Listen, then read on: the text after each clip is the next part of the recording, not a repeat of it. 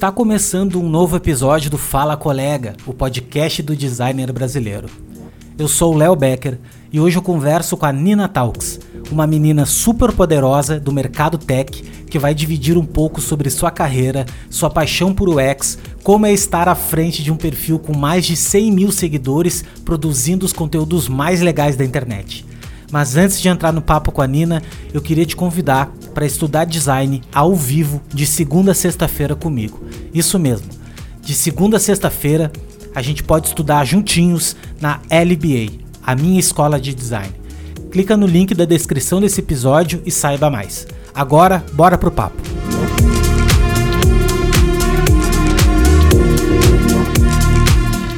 Nina, muito obrigado por tu ter aceito o meu convite para participar aqui do podcast. É uma honra te ter aqui, gosto muito do teu trabalho há muito tempo. A gente já vem conversando há um tempinho já pelo Instagram, tu já me ajudou com algumas coisas também. Uh, mandar um beijo para Dani também, lá da Biro, né? Enfim. E assim, sou muito admirador do teu trabalho, principalmente o teu, a tua força uh, de produção de conteúdo. Eu acho que como, como há um tempo pra cá, eu, eu não gosto de falar essa coisa de produção de conteúdo, porque fica parecendo. Eh, não sei, não gosto disso. Eu gosto, assim, da, da questão educacional, sabe? Eu acho que tu faz um papel educacional muito grande, uh, utilizando do entretenimento, utilizando desse meio tecnológico e, e, dessas formas, assim, né? Tanto TikTok quanto Instagram e tal. Uh, e eu acho muito fascinante, assim, a tua criatividade nesse sentido. Me inspiro muito, acho muito bacana. E, e, assim, um outro papo também que eu quero muito ter contigo é sobre usabilidade, sabe? É sobre UX, que é, que é esse lance que a gente vem tanto falando, todo mundo falando, todo mundo querendo migrar. E tem gente que quer migrar e nem sabe exatamente o que, que é, nem sabe que o UX sempre existiu, na verdade. Na verdade, é design, né? De uma maneira geral. Então a gente quer bater um papo um pouco sobre isso também. Mas não quero me estender muito nessa, nessa introdução Queria mesmo te agradecer, porque é muito difícil tirar tempo para produzir né, conteúdo, assim, produzir coisas uh, sem, sem que a gente tenha. Uh, pagando boleto, né? Sem que a gente tenha aí uh, com alguma coisa por trás. É difícil, né? A gente está super livre para fazer. Então, obrigado de coração. E eu queria que tu te apresentasse um pouquinho. De repente, algumas pessoas que me seguem não te conhecem ainda e falasse um pouquinho de ti. E eu queria saber mesmo como é que era a Nina lá atrás, como é que começou, como é que. Onde é que o design entrou na tua vida, assim? Sei que tu é uma menina muito geek, muito tecnologia, tecnologia, assim. Onde é que foi? Como é que começou? Então, obrigado e o microfone tá contigo aí. Ai, valeu, simbora. Agradecer demais também pelo convite, é um grande prazer. Eu gosto muito do formato de podcast, porque justamente fica essa conversa leve e a gente acaba compartilhando mais é, sobre a gente, né? As coisas que muitas vezes você falou que a gente não coloca no feed. Mas quem é a Nina, né? Hoje em dia eu trabalho como Product UX Designer, né? Já tem essa questão dos termos, e mas eu sou formada em ciência da computação. Então eu entrei nesse universo através de programação e aí eu descobri o universo de design de produtos digitais e acabei migrando. Mas eu sempre fui uma criança que gostava, assim, muito de desenhar. Eu sempre fui uma, tipo, essa pegada artística. Acho que a minha maior felicidade do ano, quando criança, era começar o ano e comprar material escolar, comprar lápis de cor, comprar canetinha e tal. Tipo, essa era a minha felicidade. E as minhas matérias preferidas no colégio eram artes e informática. Tipo, eu era a pessoa que o professor ficava me mandando sentar na aula de informática porque eu terminava o meu em cinco minutos e eu ficava rodando, eu virava uma monitora e ajudando todo mundo. E ele falou: você não pode fazer isso, tem que deixar cada um. Eu falei: não, mas eu tô aqui ajudando e tal. Então eu acho que eu sempre, analisando hoje, sempre tive essa pegada de ajudar as outras pessoas e gostar muito dessas duas áreas. E só que eu não cogitava design como uma forma né, de seguir carreira, porque eu enxergava design como desenhar quando eu era mais nova, ou tipo, ah, design gráfico, ah, eu vou fazer pôster, ah, eu vou fazer produto físico, não sei se eu me imagino fazendo isso, então eu tinha uma visão muito restrita do que era design. E aí, quando eu fui optar pela minha graduação, eu falei, ah, acho que esse universo de tecnologia tem muito potencial, eu gosto muito disso. E aí eu ficava, ah, eu quero ser uma programadora que sabe design ou uma designer que sabe programar. Era um pouco isso assim na minha cabeça, mas eu não conhecia, nunca tinha parado para pensar quem eram as pessoas responsáveis por tudo que eu utilizava. Tipo, ah, videogame, um computador, um celular. Eu sabia que tinha a figura do programador, mas eu não sabia quem trabalhava em conjunto ali com o programador.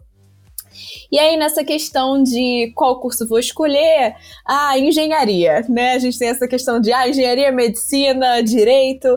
Meus pais super apoiaram, eu acabei optando por engenharia da computação, porque eu achava ali que seria mais amplo. Se eu optasse por trocar de curso depois, talvez fosse mais fácil, que eu começava pelo mais difícil ali de entrar e qualquer coisa eu ia trocando. Então eu comecei por engenharia, eu fiz, na verdade, assim, quatro anos de engenharia. Então, no meu coração, eu sou uma engenheira, porque só faltou poucas matérias. Eu falo, eu sofri muito para não dizer que eu sou.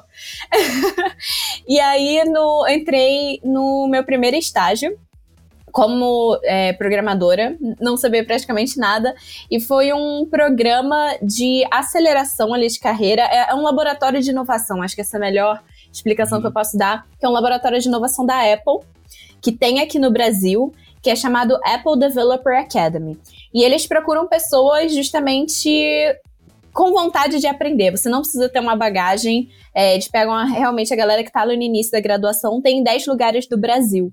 Então eu fiz a do Rio de Janeiro, tem três em São Paulo, tem Manaus, tem Recife, tem Brasília, Porto Alegre, Curitiba e mais alguns que eu tô esquecendo. Então para a galera que tá na graduação e tal, acho que é super legal procurar ver se tem uma perto de você. Cada uma tem os seus termos ali em relação a como você pode entrar. Se você tem que é, é sempre linkado a uma faculdade. É, algumas exigem que você esteja cursando naquela faculdade ou não. É, a da PUC Rio, que fica na PUC Rio, você pode estar participando de qualquer universidade do Rio de Janeiro como um todo. Então tem galera da Unirio, FRJ, UERJ, Estácio. Então, oportunidade número um. E aí eu entrei para trabalhar com desenvolvimento de aplicativos, para aprender tudo lá sobre o universo iOS.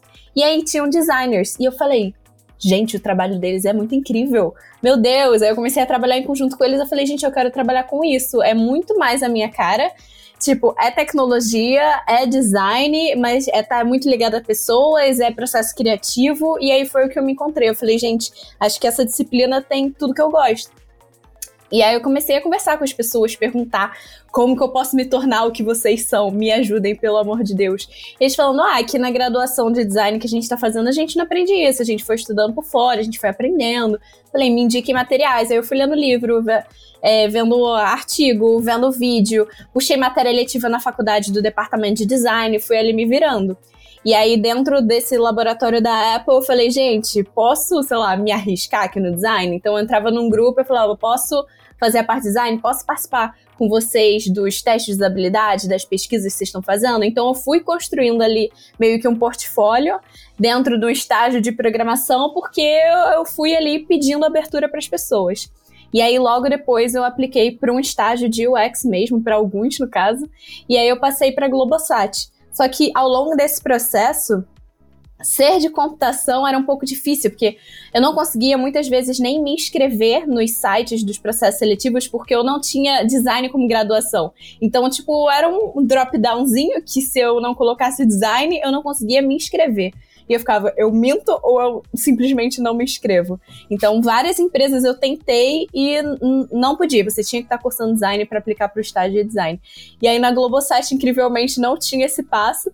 E eu cheguei lá e eles perguntaram na primeira entrevista: Você tem certeza que você se inscreveu na vaga certa? Eu falei: Não, sim, é isso mesmo que eu quero, é, é design. Porque tem deixa vaga de iOS. É, ela tem certeza. Eu falei: Não, é, é isso, é isso que eu quero, pode ficar tranquila. e aí foi assim que eu entrei nesse universo, mas estando ali no meio das duas coisas. E daí o product designer foi o que te, te encantou por questão de ter muito humanas, né? Eu acho que tem, tem essa questão. Eu falei no início da, da história, até polemizando um pouco, porque eu, não, eu sou um cara que eu não gosto muito dessa. Quem sou eu para gostar? Mas enfim, eu sou do Essa divisão de exatas e humanas, né? É, não, não, essa história assim de que o X é uma coisa nova, entende? Eu, eu não acho que seja, eu acho que assim, ó, quando tu estuda design, a primeira coisa que tu entende é que tu projeta para alguém. Tu projeta algo para alguém, para existe uma pessoa lá que tu vai projetar. E isso, isso sempre existiu, não, nunca deixou de existir. Só que agora, como tudo virou muito, né, a gente tá numa, numa num processo exponencial de digitalização um planeta e tudo se tornou um produto digital, tudo se tornou uma interface, né, um, um sistema que tu precisa operar, a figura dessa pessoa que vai, que vai lubrificar e que vai produzir, que vai arquitetar esse processo, né, entre interface e, e sistema, né, vamos dizer assim, entre pessoas, né, entre, entre pessoas, porque acaba sendo entre pessoas, ganhou muita força, ganhou muita notoriedade nesse sentido, né? Mas eu acho que, eu acho não, tenho certeza que é a mesma coisa que qualquer uhum. outro design, né? Em essência. Sim. Assim. Foi o que tu, eu fui descobrindo como, assim, e fui aprendendo. É, e daí tu me diz uma coisa assim, e o design gráfico, uh, ele tá muito ligado também ao, ao X, né? Porque o UI, por exemplo, é design gráfico. É gráfico, cara. É visual, entende? Não tem. Ah, porque eu sou da época que nós fazíamos site, assim, na época, eu sou da época do site, né? Então, quando a internet lá, dos anos 99, 2000, assim, começou a aparecer os sites e tal, então foi os primeiros, as primeiras interfaces que a gente desenhava eram sites, que só existia site, né? Não existia nada disso ainda. E, e a gente já usava design gráfico, né? E hoje eu vejo, quando eu vou desenhar uma interface, Daí as pessoas dizem, tá, Léo, mas tu não é UI design, designer, como é que tu projeta? mas, cara, é, é, design gráfico, entende? É tipo, é botão, velho, é tamanho, é medida. Claro que eu acho que existem especializações, assim, sabe? Do tipo, que nesses dias eu tava falando com, com um amigo que é UX, ele faz só, ele faz só UI, assim, ele desenvolve só UI. Aí eu tava com dúvida, uma dúvida assim do tipo do grid de 8 pixels. Eu tava lá, cara, olha só, meu, como é que como é que é, velho? Porque eu vejo tal, não sei o quê, e ele me tirou a dúvida. Então, tem pequenas coisas que eu acho sim, eu acho que tu, tu começa sim, a te particularidades do digital, é, assim, né? Uhum. É, né? interface é, mesmo, assim, ah, Sim. Mas, é tipo, do modo fiz... geral... Não, desculpa, pode terminar. Não, não, não. Eu só tô tentando assim que do modo geral é design. Eu acho que tu tem que fazer design. Se tu quer ir pra. Ah, agora eu quero ser um bom product designer, assim. Cara, beleza, tu vai ter que aprender design antes né? Aprender tudo de design para conseguir e fazer bem. Ou, no caso, no teu caso também, eu acho que tu fez isso, foi aprender programação, ap aprender a parte de desenvolvimento de um software por trás daquilo tudo, e depois começou a encaixar as pecinhas do tipo, cara, como é que é isso aqui? Como é que como é que é a, a frente disso, né? E não só o back-end, assim, né? Só, enfim. Não, total. E eu, o que eu fiz, que eu acho que é o que realmente acontece com a maioria das pessoas. A gente tem um contato com o UX, a gente começa a estudar UX. Aí o que você falou, a gente vai descobrindo que é design, aí a gente vai voltando. Então, tipo, hoje em dia eu tô assim, nossa, estudando design gráfico, estudando história da arte, porque a gente vai voltando. Então, a, a galera mais da antiga começou com design gráfico e migrou pra UX. A galera que tem o primeiro contato com o UX começa lá na ponta e depois vai voltando. Porque é o que você falou, cara, no final das contas é design. Então, hoje em dia, eu falo assim, gente, eu sou apaixonada por tudo relacionado ao universo de design. Eu entendi, eu achava que era uma coisa, mas é algo extremo, completamente outra, assim. É tipo, é muito maior, a gente consegue reaproveitar tudo. É o que você falou, design é sobre projetar para pessoas. Então, até quando eu entrei no meu estágio na Globosat, é, que tinham muitos designers no meu time, eles falavam, tipo, cara, tem que aprender a base de design, foca em aprender isso daqui que você vai adaptar para qualquer contexto. Se for uma interface de voz, uma realidade virtual, se você for fazer para Smart TV, a base é a mesma. E aí, tipo, foi aí que eu comecei a colocar isso no sangue. Eu falei, cara, não é UX que eu preciso aprender. É design, é aprender a pensar de uma forma diferente. Acho que é isso, é muito uma forma de é pensar. Isso. Design é isso, sabe? É isso. E a gente vai fazendo Não, esse caminhozinho ao contrário. Gestalt é, é tipo. Meu amigo falou, tipo, nossa, eu aprendi isso no primeiro período. Ele, tipo assim, ele tava se formando, ele, nossa, não acredito. Eu, cara, isso é muito legal. Tipo, vendo pela primeira vez, tipo, caraca, isso é incrível. Ele, gente, mas eu vi isso há tanto tempo atrás. Eu falei, gente, pra mim é 100% é. novo e é magnífico. Era isso. É. Então, é, é ele tipo, ficava, tipo, cara, cara que eu sou muito feliz com isso. Cara, quando eu descobri Gestalt, foi que nem ter descoberto, assim, é... sei lá, velho. Sabe quando tu descobre uma coisa que tu pensa assim, meu, tem cara que, que estudou isso. Olha que uhum. louco, os caras estudaram isso. E, e, foi assim quando eu me apaixonei realmente. Não me apaixonei pelo design. Eu, é que eu sou totalmente autodidata, não entrei na faculdade depois de velho, não me formei. E, mas foi legal entrar na faculdade depois de velho, porque uh, velho. Mas assim, sei lá, eu tinha 27, 28 anos, né? Hoje Sim. eu tenho 36. Você entra com outra cabeça, Normalmente, né? Você aproveita cabeça, de uma forma diferente. Eu já tava trabalhando. Nossa, eu, eu ficava... Uh, quando eu comecei a estudar história da arte, por exemplo, eu pensei assim, cara, eu me apaixonei mais ainda pelo, pela, pelo ofício, assim, sabe? E toda vez que eu vejo alguém falando de design, esses dias eu, eu tive a oportunidade de gravar com o Fred com o Fred da Tati, o Fred Gelli da Tati Design, né? Que para mim é um dos grandes, assim, os caras, nossa, assim, é, fizeram a história do design brasileiro, né, até certo ponto, né? E, e, quando tu vê alguém falando de design, né, caras desse tipo, assim, até professores, pessoas que, que falam de design de uma maneira muito muito flu, fluida, assim, né, de uma maneira muito com propriedade, eles não falam de design gráfico, eles não falam de digital, eles falam de design. E, e quando eu entrei na faculdade e vi os professores falando, aquilo ali me, me encantou. Porque, primeiro de tudo, tem uma coisa que ninguém se liga nisso. E a galera, quando começa a estudar design, fica só no design. Ah, vou estudar só design, design, design. Cara, estuda psicologia também.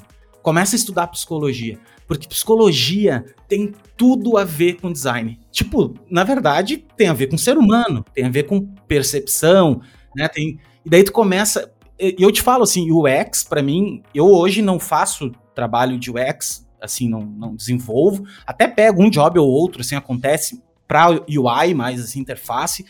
E eu adoro fazer, eu adoro fazer, porque é, é aquele momento que tu, tu, tu consegue parar para pensar, sabe? Tu para para pensar, oh, meu, olha só, será que precisamos dessa tela? Será que a gente precisa?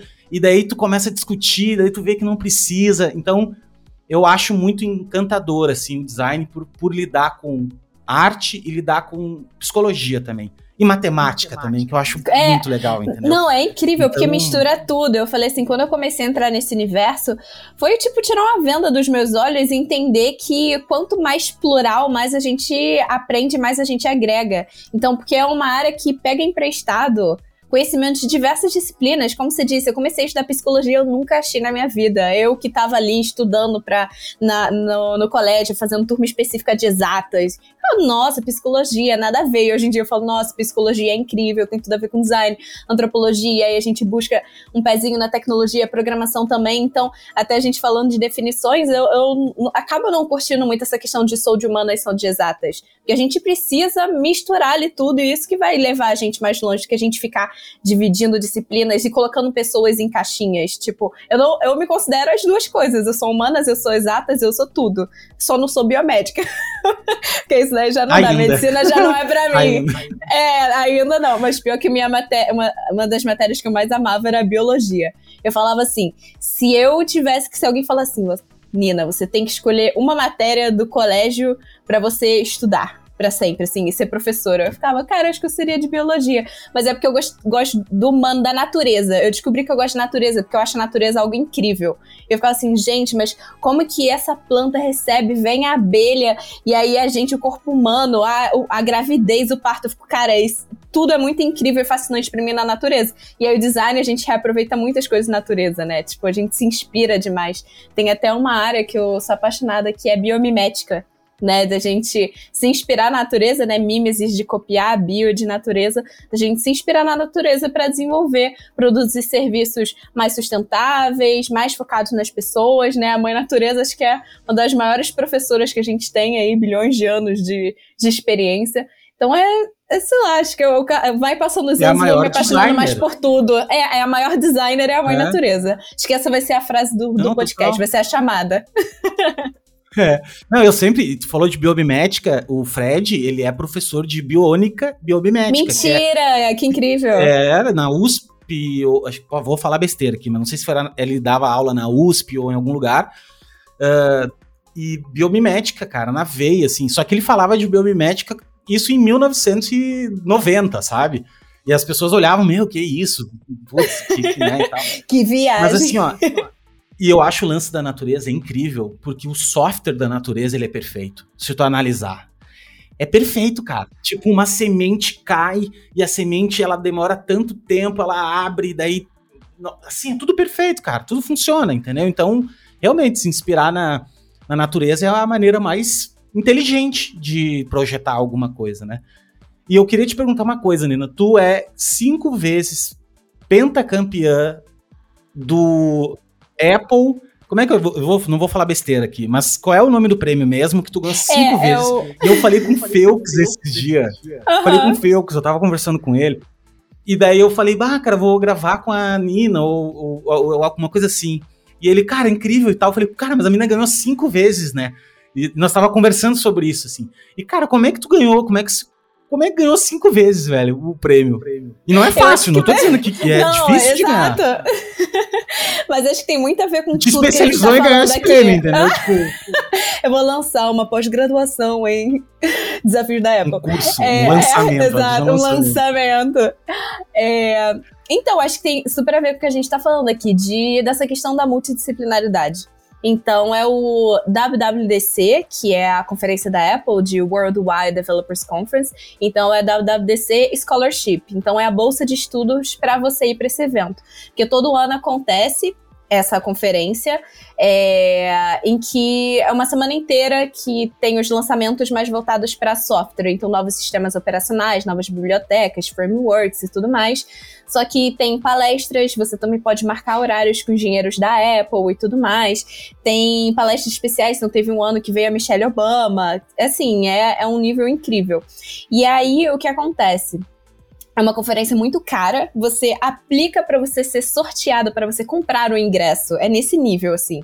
Que é em torno, acho que, de 1.500 dólares o ingresso. E aí o que as empresas fazem, né? Que tem aplicativos, que tem desenvolvedores, eles mandam um representante para ir para a conferência, realmente para entender quais são as novidades, para realmente ter um contato ali mais próximo com a Apple.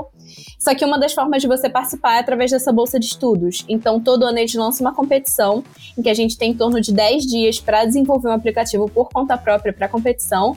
E a gente tem que fazer toda a parte de programação, toda a parte de design. E aí eles escolhem 350 alunos do mundo e levam lá para a conferência para passar uma semana na Califórnia. E aí, é, eu olhei e eu falei, nossa, nada a ver, eu nunca vou aplicar para um, né, uma competição mundial de desenvolvimento de aplicativos. Só que eu fiquei sabendo é, quando eu estava participando desse laboratório de inovação, só que não é restrito, não é, não tem essa ligação com da Apple Developer Academy com o scholarship da Apple. Todo mundo acha que tem, que é tipo a menina da Apple e tal. Fico, são duas coisas separadas. Então, qualquer estudante do mundo inteiro, seja de ensino fundamental a doutorado, pode aplicar. Você só tem que mostrar que você está vinculado a alguma instituição de ensino. É, então, assim, é a partir de 13 anos. Então, dos outros países é, é, impressionante. A maioria das pessoas passam tem 13, 15 anos. E a gente passando lá com 20, eu ficava, gente, eu sou a titia do rolê, como assim? Mas aí, o que, que, eu, o que, que a gente faz do, dos desenvolvimentos, né? Então, é tema livre. É, nos últimos anos a gente tinha que construir um Swift Playground, que é como se fosse um livrinho interativo. Então tem que construir ali algo interativo de três minutos, tema livre. Então é aquela questão, né? Você pode fazer sobre qualquer coisa, o que é bom e ruim ao mesmo tempo, porque aí você tem que escolher um tema, Sim. e aí você quer um tema competitivo, e aí você fala, o que, que eu vou fazer? E aí, é, a maioria das pessoas coloca os seus projetos ou no YouTube ou no GitHub, que o GitHub né, é o repositório de código onde os desenvolvedores colocam os seus códigos abertos. E aí eu olhava os projetos das pessoas e eu comecei a olhar com um olhar mais crítico. Se eu fosse, né, uma, uma das avaliadoras o que, que eu acharia incrível em cada projeto, fui listando, fui vendo, e a minha conclusão é que a grande maioria era desenvolvedor mesmo, né? É, raiz, e aí eles focavam muito em mostrar que eles dominavam certa tecnologia, em vez de focar em ter um storytelling, apresentar algum conceito, ensinar alguma coisa, em ser algo ali, tipo, engajante, focado em, re em realmente no usuário, em quem iria ver. Eu falei, cara, acho que o que eu vou fazer aqui de diferente é o que eu estou estudando e que eu acredito que eu faço de melhor. Focar na experiência do usuário. Eu vou entregar uma experiência incrível e não um aplicativo que solta laser, raio-x e que tem um machine learning que, tipo, eu via que o pessoal focava muito nisso. Eu falei, eu vou pensar na minha ideia, o que, que eu quero entregar, o que, que eu acho que vai fazer os olhos dos avaliadores brilharem, e aí eu vou pensar qual tecnologia faz mais sentido, como que eu vou trazer aquilo à vida. Então, eu sempre foquei em trazer um tema que eu gosto muito e ao mesmo tempo eu sei que a Apple se identifica. Então eu escolho, eu escolho um macrotema como saúde, acessibilidade, é, mulheres na tecnologia e depois eu vou afunilando. Então, por exemplo, no ano. Eu mandei pela primeira vez em 2016 e não passei. E aí eu mandei de novo em 2017. Aí eu fiz sobre corpo humano para crianças.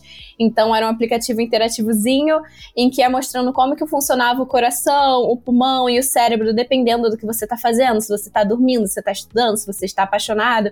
E ele podia ir mexendo ali no código e mudando a frequência e o tempo que as coisas iam acontecendo. É, no ano de 2018 eu queria falar sobre acessibilidade, então eu acabei falando sobre daltonismo. Só que aí a importância do storytelling, em vez de eu falar, tipo, ah, o meu projeto é sobre daltonismo.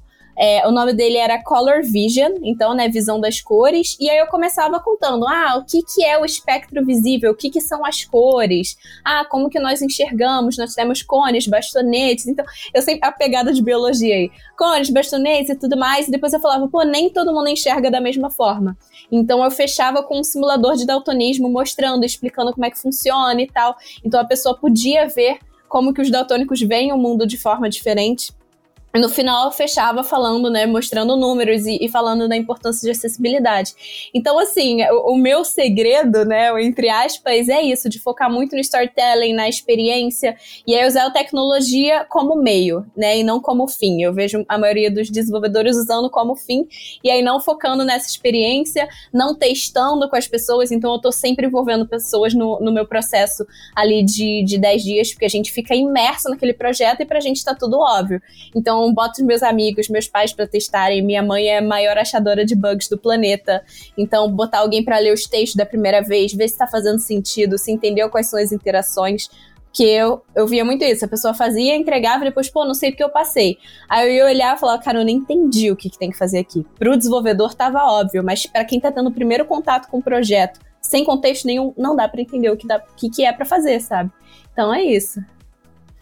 Sim. E realmente, tu contando, ficou muito claro que as pessoas tentam reinventar a roda, e sendo que tu não precisa reinventar a roda, né? Tu pegava. Um, e de repente, eu acho que tu ganha sempre, ou enfim, ganhou as vezes que tu participou, porque realmente isso é, isso é o que eles querem, né? Isso que é para isso que tem um. Quantos aplicativos como o Uber já deviam existir? Só que, cara, o Uber foi, foi os caras que, que conseguiram fazer aquilo ali de uma melhor maneira, né? Que foi que, com uma experiência melhor, com storytelling melhor, e aquilo ali funcionou. Isso é um puta exemplo de, de aquela de produtos, né? De produtos bons, assim. Se tu pegar tem vários amigos, amigos teus que já devem vir para ti, como para todo mundo. Ah, olha só, tive uma ideia de um aplicativo. Mas não conta pra Puta, ninguém, porque tá. vai que é. Não, cara, ninguém, eu acho que ninguém tenta, me conta então, velho. assim, é. eu, não preciso, eu não preciso nem abrir, assim, nada. Aí o cara me contou, velho, deve existir. Cara, com certeza existe. E se não existe, é porque existe um problema anterior a esse que tu não entendeu como as pessoas fazem determinada coisa. Então, vai virar uma geladeira no meio do deserto lá, teu, teu, teu app, né? Porque as pessoas não pensam desse jeito, elas pensam de outro jeito e tal. Então é legal, é muito legal ver que quando tu coloca esses elementos do tipo storytelling e, e, e design mesmo, né? Em processo, não só a programação. É, eu acho que eles valorizam isso, esse mix de habilidades, porque você tem que programar, você tem que fazer o design, você tem que responder perguntas também sobre o seu projeto.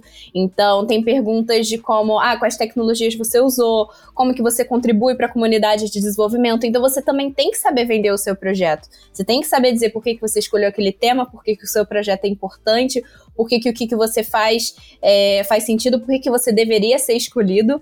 Então é isso, você tem que ter ali múltiplas habilidades, você tem que saber falar do seu projeto, tem que design, você tem que saber programação. Então, você ser ali um pouquinho mais generalista e tangencial em outras áreas, entender de outros universos também, é o que faz a diferença, te torna um profissional mais completo. Eu acho que é, é realmente isso que eles estão buscando, sabe? Eu acho que todo mundo está buscando isso. Eu sou muito fã de uma coisa que tu postou um dia e eu também postei já, enfim, que é os T-Shapers, né? Que é, tipo, profissional que, cara, olha só, quando eu descobri esse conceito, para mim, nossa, me tirou Também assim, eu falei, puta peso, assim. uhum. Eu disse, mano, é isso, é isso. É isso que eu sou, velho. Pronto, entendeu? Eu sou um bom diretor de arte do caralho, sou muito bom em direção de arte e sou, eu, e sou razoável em várias outras disciplinas. E, eu, e é legal isso, porque assim, se eu não fosse mais ou menos nas outras disciplinas, eu nunca estaria conversando contigo agora, por exemplo, porque eu edito meu podcast, eu gravo, eu, eu descobri como fazer, eu fa... entendeu? Então, tipo, não tenho grana para começar um pro... É, geralmente o que tu precisa para começar um projeto às vezes é dinheiro para contratar as pessoas para fazerem para ti. Então tem muita gente que, ah, cara, eu queria fazer um aplicativo, mas não sabem programar, não sabe design, não, não, não. Então, tu saber um pouquinho de cada coisa, opa, cara, eu sei, eu sei fazer as interfaces.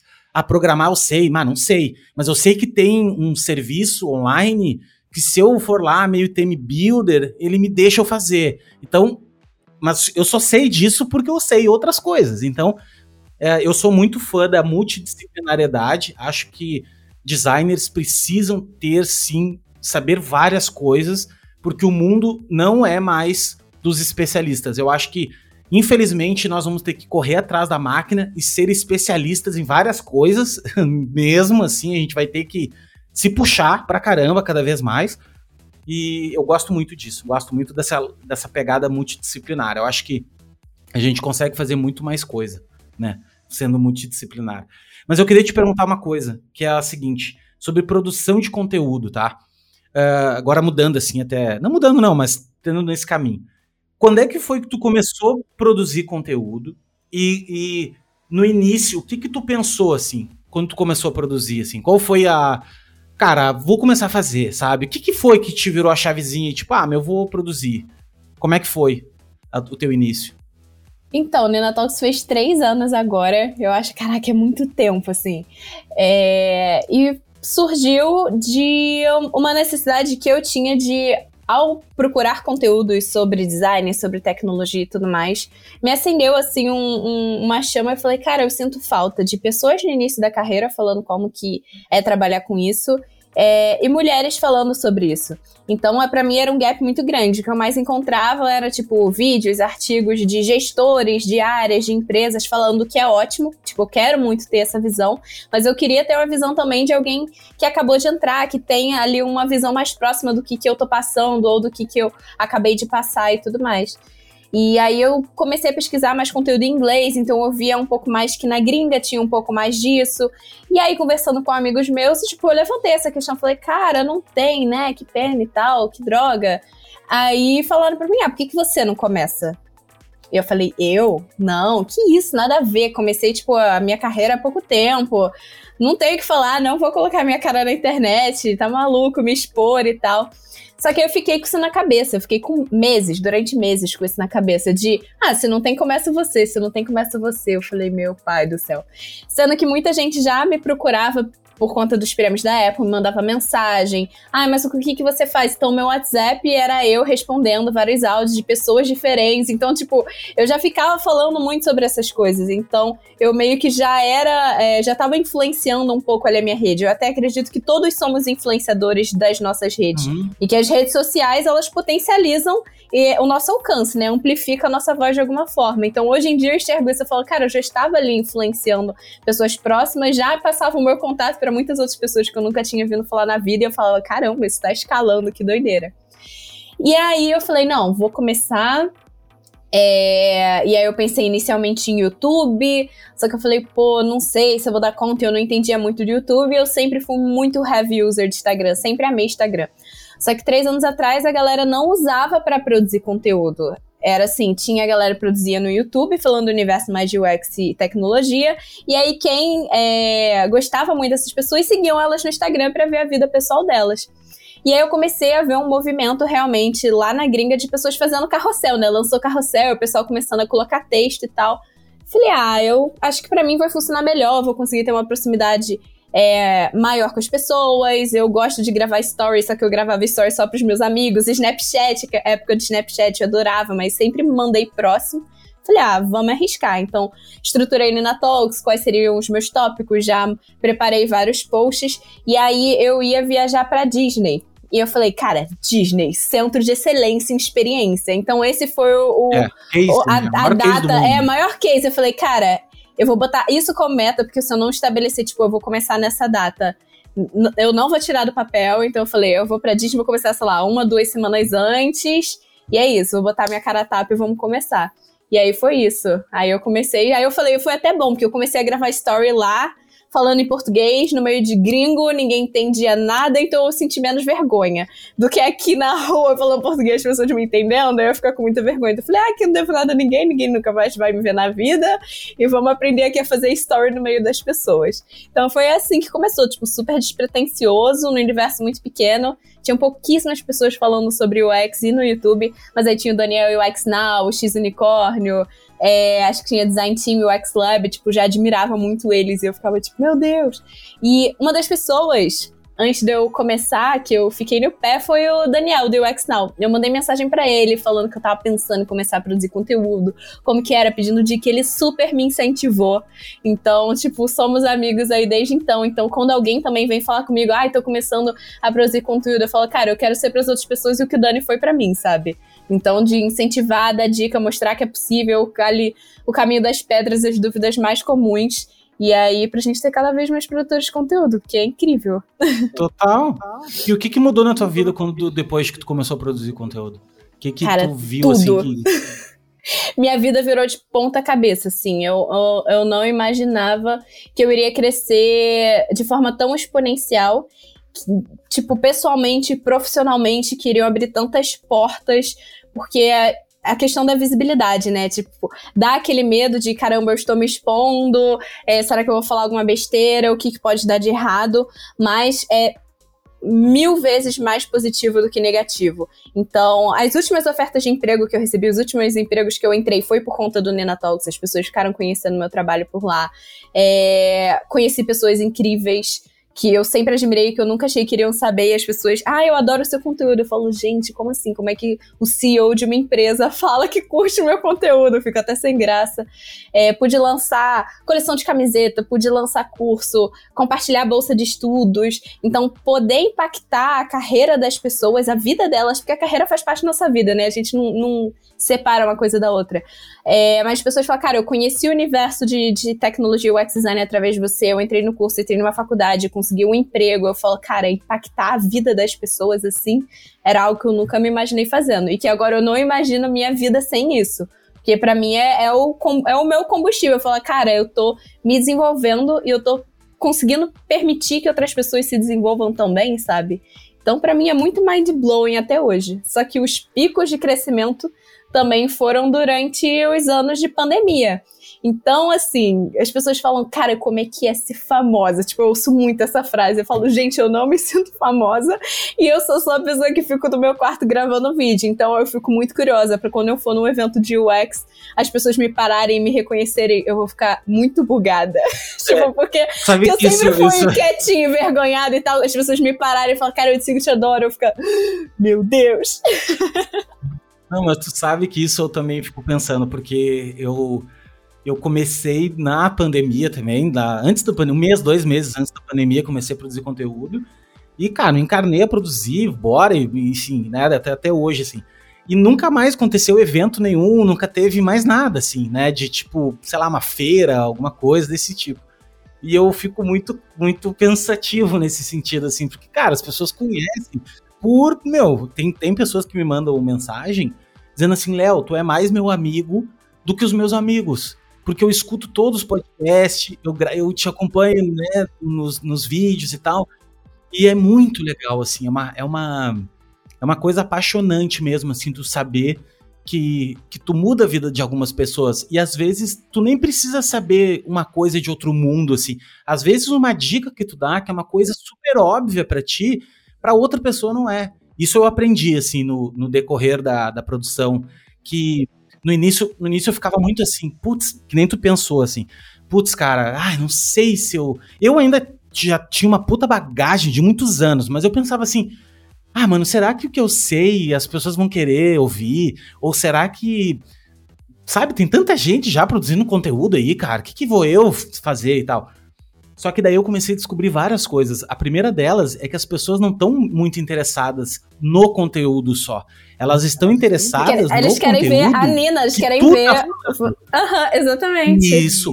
Eles querem a sua visão sobre conteúdo. isso. Uhum. Isso. Isso, isso é único. Então não existe competição. Então todo mundo pode começar a produzir conteúdo hoje em dia que sempre vai ter audiência, porque As pessoas querem ver o fulano falando sobre determinada coisa. Isso é muito quebrador de paradigma. E se você que está escutando esse podcast agora tá afim de produzir conteúdo e acha que tem muita gente produzindo, ou acha que, cara, não pense por esse lado. É abundante o mercado, a gente está num país que a educação é lidada de uma forma completamente assim, é um descaso a nossa educação. Então, eu acho que o mercado de educação em si só vai crescer. Só cresce, cresce, cresce, cresce. E se, e se, e se tu puder ensinar alguma coisa para alguém, ensine, né? Porque tem aquele lance, né, Nina? Se tu começou há uma semana, tem gente que começou há seis dias. Sempre, assim. Sempre tem alguém que começou antes de ti. E, e, e tá vendo um pouco antes de ti, né? Então eu acho que esse lance de educação é muito.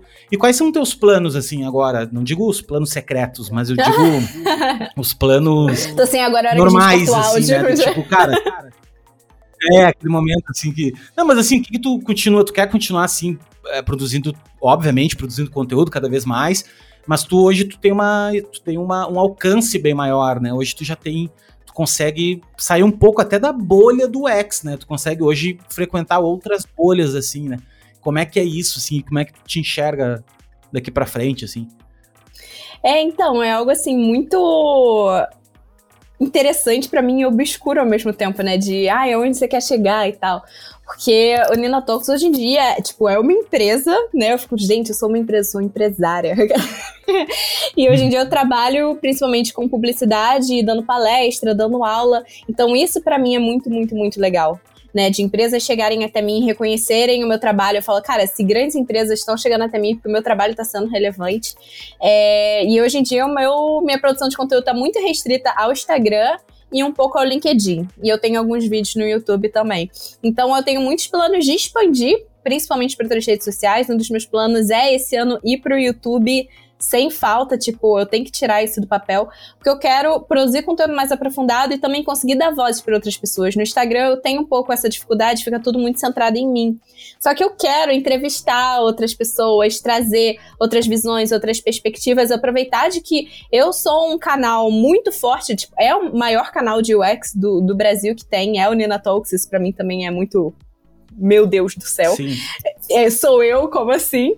É... Quem não era eu na fila do pão, né? Exato, Antes, é eu fico, louco. meu pai do céu.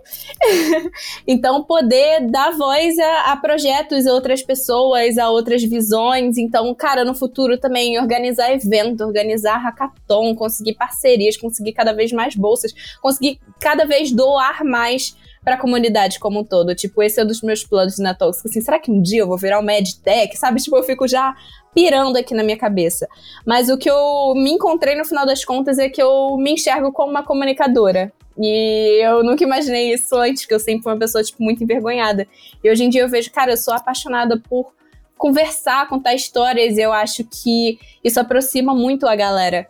Então, o que você falou, eu consigo expandir para outros ramos. Eu fugi um pouco do UX também. Eu falo sobre tecnologia, eu falo sobre criatividade, puxo ali um pouquinho do empreendedorismo feminino e tal, games. Eu acho que é isso. As pessoas elas querem acompanhar a trajetória da Nina. Que eu falo, cara, eu tenho que toda hora produzir um conteúdo novo, mirabolante, que as pessoas nunca viram antes. Mas não, elas querem acompanhar minha trajetória. Eu tô ali evoluindo, nunca vou me sentir pronta. Então, as pessoas querem saber o livro que eu tô lendo, elas querem saber como que eu organizo, qual é a agenda que eu uso, qual a mesa que eu comprei, o fone, tipo, porque elas também estão num processo ali evolutivo. Então, acho que a minha principal, a minha frase principal é essa, tipo, cara, a gente tá crescendo juntos, a gente tá construindo juntos. E aí, pra onde o Nina Talks for, eu vou seguindo e vou aproveitando. O que falta realmente é tempo, porque eu tenho vontade de ir pra tudo. Eu fico assim, eu quero podcast, eu quero produzir vídeos todos os dias, toda semana, Instagram, sei lá o que e tal. Vamos pro LinkedIn, vamos pro TikTok. Só que eu, eu sou uma só. Eu tenho até vontade de expandir e contratar mais pessoas para estarem comigo no Nina Talks hoje, porque hoje em dia eu faço tudo mas eu não sei nem aonde procurar, não sei. Eu fico com medo de, tipo, botar nos stories, tipo, gente, quem tem vontade de trabalhar comigo? Eu não consegui nem dar conta. Sim. Não, então, e assim, delegar aí. Delegar é muito difícil. É Também. Muito difícil. É, na verdade, mas é, é aí que mora o segredo do sucesso, vamos dizer assim, né? Da escala, né? Quando tu consegue. Quando tu consegue delegar, tu ganhou a chave pro sucesso, porque senão tu vai virar só tu o resto da vida, né? Sim, e é não, é eu preciso isso, virar essa chave. É, é dificílimo, assim. E tu falou uma coisa do YouTube, né? É, o YouTube é outra linguagem. Esse é o problema. Ele é difícil. Eu vou é ter que aprender um universo novo, é. é. Ele é mais difícil, ele é uma questão de mais edição, tu tem que ter. Uh, uh, tu tem que. É, é, diferente. É uma, é uma pegada mais TV mesmo, assim, sabe? Realmente tu ter diferentes ângulos, cortes e coisas para que fique legal o conteúdo. E, e eu também tenho essa vontade do caramba, assim, de fazer. E é, lá dá dinheiro, né? Pior é isso, que lá dá dinheiro. Lá a, a plataforma te paga, né? Aham, uhum, isso, é, é, isso é muito maneiro. E no Instagram não, né, cara? E, e, o Instagram é o seguinte, tu fez um vídeo, dois dias acabou o vídeo, Você entendeu? perdeu, o vídeo é, exatamente. Tá lá e já é, nunca mais ninguém vai ver. E é, o incrível YouTube, do YouTube não, é isso, de ficar tudo indexado. Eu tô nessa, eu tô há muito tempo, só que eu fico nessa questão de tempo e de, de delegar, porque eu fico assim, eu já tentei, eu já tentei trabalhar com algumas pessoas, já contratei, só que eu não tive um match de 100%. Porque eu tenho o jeito Nina Talks de produzir conteúdo. Então eu quero pegar uma pessoa que eu também tenha um tempo para ensinar a forma com que eu faço. Eu quero criar nininhas ali também, sabe? Então, acho que é muito isso. Eu falo, cara, eu tenho que estabelecer um plano antes pra uma pessoa também não cair de paraquedas e falar, tipo, cara, vamos trabalhar juntas, é assim que eu faço. É, um fazer onboarding, um onboarding, porque eu falo. É a cultura. cultura da empresa. Tipo, é isso. Eu falo, gente, é tudo, só que sou eu aí desmembrar Nina Talks, eu, Nina Talks empresa, como que a gente junta a minha própria cultura, os meus valores, minha missão. É, é muito isso, é muito doido. E qual é, a, qual é a tua cultura? Isso que é louco, né? Como é que. Às vezes eu fico pensando, tá, mas qual é a minha cultura então? Se eu tenho que botar no papel a minha cultura, qual é a minha cultura? Né, e tu fica se questionando. É um, é um personal É muito difícil fazer isso sobre, sobre nós mesmos. É muito difícil. É difícil. É difícil. Porque eu até tá falando da Dani, né? A Dani tá me ajudando muito nisso, assim. Só que, e tu também tem uma super agência hoje que te ajuda em algumas coisas e tal. Só que no final da história é tu contigo mesmo. Não tem muito assim o que a gente, ah, não, cara, o cara vai me dar a solução. Não vai dar a solução. É Ele vai levantar um que... bando de perguntas que você vai ter que buscar Isso. resposta com si mesmo. Isso, exatamente. E tipo assim, como, como a gente não tá lidando com uma empresa que é um, um que é uma empresa externa, não existe uma pessoa, é uma coisa. Porque daí, assim, aí tu não tem certeza 100% das coisas. Daí tu, beleza, posso? Ah, minha missão é essa, tá, tá, beleza. Mas quando tu é uma pessoa, que é uma empresa, tu tem certeza das coisas. Então tu sabe que aquilo ali não, não tá soando exatamente. Ah, meu, isso aqui não é isso aqui, exatamente. E daí tu tem mais dificuldade de criar, eu acho, né? Na minha opinião, assim. De, é, você de até tocou um termo pra que para mim é super importante, que é personal branding, que foi algo que eu comecei a estudar no início do Nina Talks, caí de paraquedas nesse tema e eu falei, cara, é isso, eu preciso muito estudar isso. E hoje em dia eu sou uma ávida estuda, estudiosa de Sim. personal branding, de como a gente se portar, de como a gente ser mais intencional nos sinais que a gente está emitindo para as pessoas, como que a gente quer ser lembrado e tal. Então eu falo, cara, isso faz muita diferença. A gente ter intenção nas coisas que a gente faz, né? De qual, qual é o output que eu quero é, a partir desse vídeo, desse comentário, desse story, desse fundo, da blusa que eu tô usando, do brinco, tipo, tudo comunica, né? É. Então, por isso que o pessoal fala, tipo, caraca, a Nina Talks se veste de Nina Talks. Mas é porque também a minha marca, a marca que eu construí como um todo, cores, fonte, bababá, identidade visual como um todo, é, eu construí baseado nos meus gostos e a forma com que eu, Nina, me comunico com o mundo. Então, tipo, a minha marca, ela tem que estar, tá, minha identidade visual, ela tem que estar tá muito ligada às coisas que eu gosto. Então, eu vejo muitas pessoas, sei lá, tô escolhendo as cores que estão em alta. Só que não tem nada a ver com a pessoa, então fica descasado. Então, eu sou a minha identidade visual, a identidade visual sou eu, eu, eu eu sou 100% quem eu me mostro ali na internet. Só que eu tomo todo esse cuidado para transmitir certinho tudo que eu quero, sabe? E tem uma coisa também que é o contrário, né? Que é tipo assim, tem dias que tu tava afim de usar uma outra cor, né? Tipo, ah, mano, tinha. Puta, mas aí tu pensa, não, mano, mas não tá na minha. Essa cor não mas tá. Mas é engraçado, causa um choque, sei lá, apareço de preto, as é. pessoas ficam tipo, oh, caraca, mas é até engraçado. Eu falo, Nossa, mas tem até intenção nisso quando eu estou causando esse impacto aqui pra mostrar, ó, que diferente. É. mas é muito E o mais doido. louco que tem, né? E não, e o louco nessa carreira, assim, de, de tipo, tu começar a querer viver disso, assim, né? É que tu tem que começar a vender, cara. E vender as coisas, e se vender, e, e sabe, ter uma postura de, de conquistar. Porque até então, beleza, olha só, tu era uma profissional que atendia projetos, beleza, pegava vinha um projeto, cobrava pelo projeto, ou trabalhava para alguma empresa, que daí a empresa te pagava um salário, tá tudo bem. Mas quando tu começa a ter uma visão que tu é um business, e tu começa a ter que, pá, aí, cara, eu preciso me portar assim, eu preciso falar tal coisa, eu preciso ter um CTA, e eu preciso ter isso.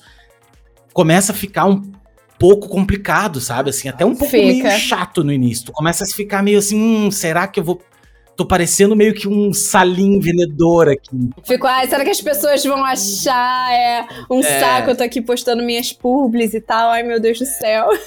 É, mas daí eu comecei a entender que se as pessoas gostam de ti, elas gostam de comprar de ti também. Elas gostam que tu oferte as coisas, entendeu? Tu gosta, ela gosta de poder comprar alguma coisa. Isso é outra visão também, outra quebra de paradigma que eu tive, assim, com o decorrer do, do tempo, assim, sabe? Eu comecei a perceber que, cara, não tem problema tu anunciar, não tem problema tu, tu falar pra pessoa comprar determinada coisa, se é boa, se aquilo ali realmente, né, tem, tem uma tem qualidade. É, você tem né? o fit, é, ser adequado. Porque as pessoas começam, quando você começa a entender que aquilo também é um trabalho, né? Que aquilo é o seu trabalho, você comunica que as pessoas entendem que é também. Então eu me posiciono, cara, como Nina Talks é meu segundo trabalho, é minha segunda empresa, é minha imagem ali também, eu tô produzindo coisa. Então quando eu tô nessa posição mais de vendedora, é, acaba nos surpreendendo, né? Mas eu também tinha esse medo. Eu até tenho, até hoje, eu fico tipo, ai meu Deus, eu tenho que postar uma publi, espero que o pessoal goste, o pessoal não ache chato, não pare de me seguir. Só que aí eu me dedico muito também a fazer um conteúdo que seja genuíno, que seja divertido. Aí a galera comenta, ai, melhor publi, nossa, eu amei. Então eu acho super legal que a galera entra na onda, a galera curte ver também eu explorando esse meu lado criativo. Que até no início você é, comentou, é né? De tipo. É muito difícil. É. Nossa, você falou, virei roteiro, virei diretora de arte. Roteiro, é, Cara, escrever roteiro, escrever e atuar e editar. E, é, cara, é muito difícil, velho. É difícil. Você falou, ah, um Reels de 30 segundos, as horas que eu fiquei, tipo, pensando, escrevendo roteiro, procurando referência, vendo o que ia fazer. E aí, tipo, tem todo o processo, né? Não sei se a galera sabe, que aí, tipo, chega o brief, aí a gente manda o roteiro, aí aprova, aí manda vídeo, aí aprova o vídeo, aprova a edição, marca o dia de postar, manda resultado. Tipo, cara, dá muito, muito, muito trabalho isso tudo. Então, pessoas às vezes fica, tipo, ah, um Reels ali de 30 segundos. Um minutinho, tipo, é. são horas e horas e horas de trabalho ali. E uma outra coisa também que as pessoas não têm noção, e eu falo para todo mundo que quer começar a produzir conteúdo, é que a, o, a consistência é o importante. Não é, às vezes, o volume, é a consistência. As pessoas começam a produzir e no primeiro mês elas produzem enlouquecidamente duas semanas, três semanas, aí na quarta semana a pessoa já dá uma cansada. Já acaba as ideias, já.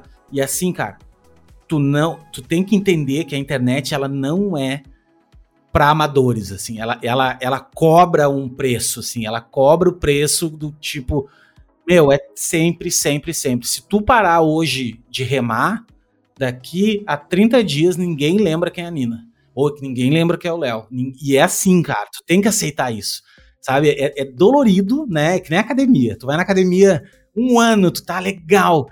Cara, parou de uma semana de ir na academia, já murcha tudo, já, já perde peso, já sabe assim. Então, a, a, a, internet é uma, é uma via muito eh, democrática, tu consegue crescer muito rápido se teu conteúdo é bom, mas ela te requer uma dedicação, né? Então, ter isso em mente, assim, é uma coisa muito. que a galera não tem, né? Muitas vezes. Mas deixa eu te perguntar uma coisa agora. Se tu pudesse dizer pra Nina. Eu não vou, eu vou reformular. Assim, se tu. O que, que tu aprendeu até agora com o decorrer da tua carreira que tu poderia dizer para pessoas que estão começando, e não só a produção de conteúdo, digo, como designer, como profissional, assim, o que, que tu aprendeu até agora que tu poderia fazer um resumo, assim, tipo, cara, olha, são duas coisas ou três coisas, sei lá, ou uma coisa que tu aprendeu que isso aqui, se vocês se ligarem antes, vocês vão se quebrar menos, assim. Uhum. Eu acho que o que fez, assim, a diferença na minha carreira, na minha vida como um todo, em, em tudo que eu faço, é a questão de acho, proatividade. Né? Acho que sempre no, no trabalho eu busquei muito ser proativa nos projetos, nas reuniões, para apresentar coisa. Então, da gente, a questão também de autoconhecimento, né? Da gente entender aonde a gente quer chegar, o que, que a gente quer fazer. De eu falei, pô, eu quero me desenvolver como uma apresentadora, quero, quero me tornar uma palestrante por exemplo. Eu falei, como que eu posso utilizar o ambiente do trabalho que eu tô hoje para isso? Então surgiu a oportunidade, tipo, cara, quem do time vai apresentar isso daqui para os outros times? Então eu tremendo, sou de nervosa, falar, cara, quero apresentar.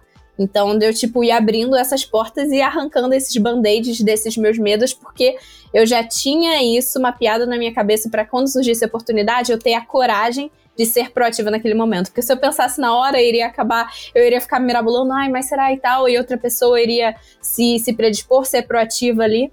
Então, acho que proatividade, isso em relação ao trabalho, em relação à produção de conteúdo, ir atrás de marcas, ir atrás de, de conteúdo, a gente tem que se virando, as coisas não, não vão cair no nosso colo, sabe? Então, palavras-chave aí de proatividade, coragem, é, autoconhecimento e acho que calma e paciência, né? Porque a gente vive nesse mundo extremamente agitado em que a gente tem que estar tá em tudo, tem que começar em várias redes, produzir pra caramba, é, de que todas as tecnologias estão avançando, se você entrar nessa área, você tem que entrar em três, seis meses, estudar conteúdo. Cara, calma, cada pessoa tem o seu tempo, você tem que ver como que você vai encaixar na, na sua rotina, porque é o que você falou, você vai produzir ali durante um mês, vai se exaurir, acabou, e aí até você ter energia de novo, conseguir respirar, vai demorar muito tempo ali para você conseguir é, entrar de volta ali nos trilhos. Então, de você entender qual é o seu ritmo, o que funciona melhor para você, como que você consegue começar a dar ali os primeiros passos, vai descobrindo uma nova área, vai estudando aos poucos, vai questionando, vai tendo mais dúvidas, entender quanto mais você estudar, mais dúvidas vão surgir e é isso mesmo. E você ir mapeando indo atrás. Então, acho que essas são as palavras-chave que eu aplico assim para para tudo na minha vida, de ir com calma e com coragem, buscar autoconhecimento e ser proativo é, nas suas atitudes. E é isso. o que ninguém faz para ti, né, Nina? Ninguém vai fazer para ti. Ninguém vai bater na tua porta e vai dizer assim: Oi, Nina, tudo bom? Tá afim de virar influencer aqui, eu vou te dar 100 mil seguidores. Cada um tá né? fazendo isso por si só, cada pessoa tá focada é. em, em trilhar sua própria carreira, sabe? Não é nem por mal, mas cada é. um tá focando em si. Então, você que tem que ir, ir atrás de, de abrindo essas portas, sabe? E uma coisa que eu falo também para as pessoas, que eu, eu, Tudo que eu falo é porque eu passei mesmo, assim, eu não, não li em livro, né? E, e o que eu passei de verdade foi o lance Principalmente na pandemia, né? Que é aquelas, aquela questão da vergonha que as pessoas têm de, ah, tá, mas eu vou me expor na internet e tal, ah, o que, que as pessoas vão falar de mim? Eu vou falar de novo, eu já falei várias vezes isso, mas eu gosto de falar que é a seguinte. Alguém bateu na tua porta e disse assim: Olha só, Nina, tu tem alguns boletos aí que eu vou pagar pra ti. Daí, né? Alguém veio, ninguém veio. Tenho certeza absoluta que ninguém fez isso. Então, por que que tu vai dar ouvidos a pessoas que não te somam, elas não somam para ti, tá? Ponto um, esse é o ponto um. Mas tem o um ponto, o segundo ponto que é maior que o ponto um, que é o seguinte: as pessoas não estão nem aí para ti. Ninguém tá nem aí pros outros, assim, né? Do tipo assim, ah, não, eu vou ficar analisando o que, que a Nina fez aqui. Olha só, ela falou errado a palavra. Cara, as pessoas não vão fazer isso. Isso é uma primeira regra de UX, assim, tipo, cara, as pessoas. Não primeira, mas eu digo. Mas o usuário não vai ler a placa. Como é que as pessoas navegam na internet? Mano, elas ficam rodando aquela merda, entendeu? Então, tipo assim, velho, elas vão ver, vão te ver durante um segundo, dois segundos, três segundos ali. De, de repente, tu pega elas, elas. E se tu pegou elas, elas vão te dar atenção, e a atenção delas vai ser com outra visão. A pessoa vai estar tá ali te admirando, achando legal e tudo mais, curtindo. Se ela não tiver essa sensação, for uma sensação negativa, não te interessa, velho. Não te interessa. Tu não vai conseguir agradar todo mundo, entendeu? E tá tudo bem, tá tudo certo. Então, assim, faça, meu. Coloque a carinha lá, comece a fazer. Eu acho, Nina, que o futuro e o presente tá nas mãos das pessoas, dos profissionais que, que produzem conteúdo. Eu não produzem conteúdo. Se todo mundo vai virar um produtor de conteúdo, isso é uma, uma, uma eu acredito eu acho que é uma tendência também. muito total, velho, total. Por quê? Porque produzir conteúdo nada mais é do que tu ajudar outras pessoas da rede e você se fazer conhecido. Isso, daí tu começa a te tornar mais conhecido, mais sábio, porque é a, a maneira mais fácil de aprender ensinando. Tu tem vários benefícios, né, para começar a produzir conteúdo. E outra coisa, tu falou uma questão anteriormente que eu acho muito pertinente falar, que por que que tu te ganhou lá cinco vezes os prêmios? Como é que tu ganhou cinco vezes o prêmio? Porque tu sabia se vender, tu sabia contar o problema, tu sabia tudo, velho. Tu sabia mapear tudo, tu sabia falar, velho. Então, assim, se uma coisa tu vai aprender fazendo conteúdo é falar. E falar, vender, é um, é um skill para qualquer pessoa. É o que te leva pra vida, pra né? todo lugar. Um é. skill pra vida. Assim, se tu soubesse o poder que tem a pessoa que consegue falar bem, e, e, falar bem não quer dizer que tu precisa ser o William Bonner, que, né, que É, tipo, ter assim, uma super oratória, não é sobre isso. É uma oratória invejável. Isso eu acho que tu ganha com, a, com o tempo, né? Tu vai com te expondo, vai fazendo, vai, vai... Eu vejo vídeo meu, assim, eu vejo vídeo meu, cara, que me dá uhum. uma vontade de chorar, assim, que eu penso, da nossa. Aflição, da aflição. Tudo bem, meu, tudo bem, me aceito, tá tudo certo, entendeu? E hoje eu já falo muito mais. É até melhor começar assim. É, então tá tudo bem. E assim. Você fala, ah, eu comecei com 30 seguidores. Você falou, é melhor começar com pouco. Imagina tu começar com um milhão ali, as primeiras vezes que você tá gravando um vídeo. É melhor começar com pouco e crescendo, que você vai aprimorando e vai melhorando. É, é por isso que tem que começar. Por isso que tu tem que começar de algum ponto. Não adianta tu ficar esperando, ah, não, eu vou ter 10 mil seguidores. Cara, é melhor errar pequeno, erra pequeno e corrige rápido do que tu errar grande. Tu imagina tu tá numa live, cara, com sei lá, mil pessoas na live já, e daí tu erra grande, assim. É, é muito pior o erro, entendeu? Então é isso. Nina, eu queria que tu deixasse aqui uma mensagem para as pessoas que nos escutam, para as meninas. Uh, eu gosto de falar das meninas também, porque uh, a gente tem que normatizar que não é normal. Isso é a primeira coisa. A gente acha que, não, normal, ah, todo mundo é igual. Não, mano, no mercado as pessoas não se tratam igualmente ainda a gente vive num país super preconceituoso, super, sabe? Eh, principalmente, eu acho, com as mulheres, eu acho que as mulheres estão galgando cada vez mais, eu acho muito legal isso. E, e, todas as vezes que vem uma menina que eu dou, assim, falo muito disso, assim, de é muito legal ver meninas, cara, sobressaindo, sabe, saindo fora e ganhando mercado é incrível. E eu acho que é papel nosso, né, que se a gente tem aqui um pouquinho de, de audiência, um pouquinho de voz, falar disso.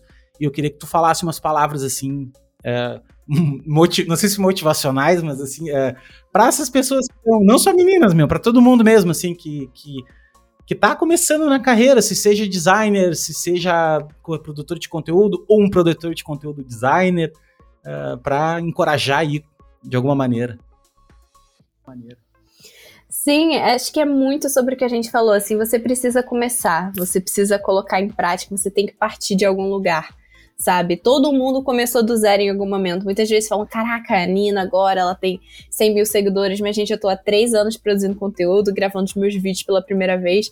Meu primeiro vídeo só me apresentando, sei lá, deve ter ficado horas para gravar aquele vídeo e, e, tomar coragem e tudo mais. E que a gente sempre vai ter um friozinho na barriga na hora que a gente começa algo novo. E eu acho que esse é, é o, o grande segredo da vida, né? Se a gente perder esse friozinho na barriga, essa, essa questão, sei lá, qual, qual o sentido, né? É, de tudo que a gente faz. Então, até falo que ter muitas coisas para estudar a gente tem que enxergar como algo extremamente positivo e não como algo amedrontador. Imagina se a gente não tivesse nada novo para estudar. A vida seria muito monótona e muito chata. Então a gente tem que aproveitar o processo como um todo. É super legal. A gente, ah, é só quando eu estiver pronto vou começar. Não existe isso de pronto, porque a gente vai fazendo ali várias curvas na nossa vida. Comecei com programação, virei UX designer. Hoje em dia me vejo como uma comunicadora, como educadora, e eu tô compartilhando isso e vivendo isso isso e mostrando isso para as outras pessoas, inspirando. Então a gente sempre vai ter pessoas para quem a gente vai inspirar, que a gente vai conseguir compartilhar e que vão aprender com a gente. E isso é muito rico.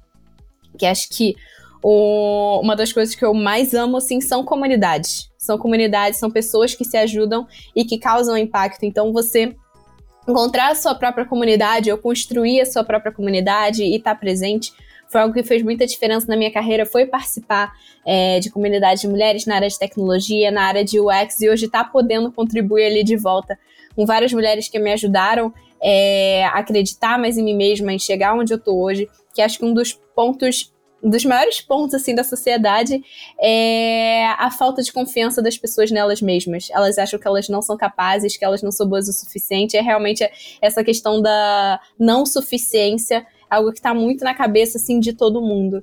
Então, entender que todos somos humanos, todos temos medos, todos nós erramos e que a gente precisa dar ali o passo para frente. Só a gente pode fazer isso por nós mesmos em, em qualquer área. Então, é isso, só vamos. E também colocar 100% à disposição. Quem quiser bater um papo, trocar uma ideia, pode me mandar uma mensagem.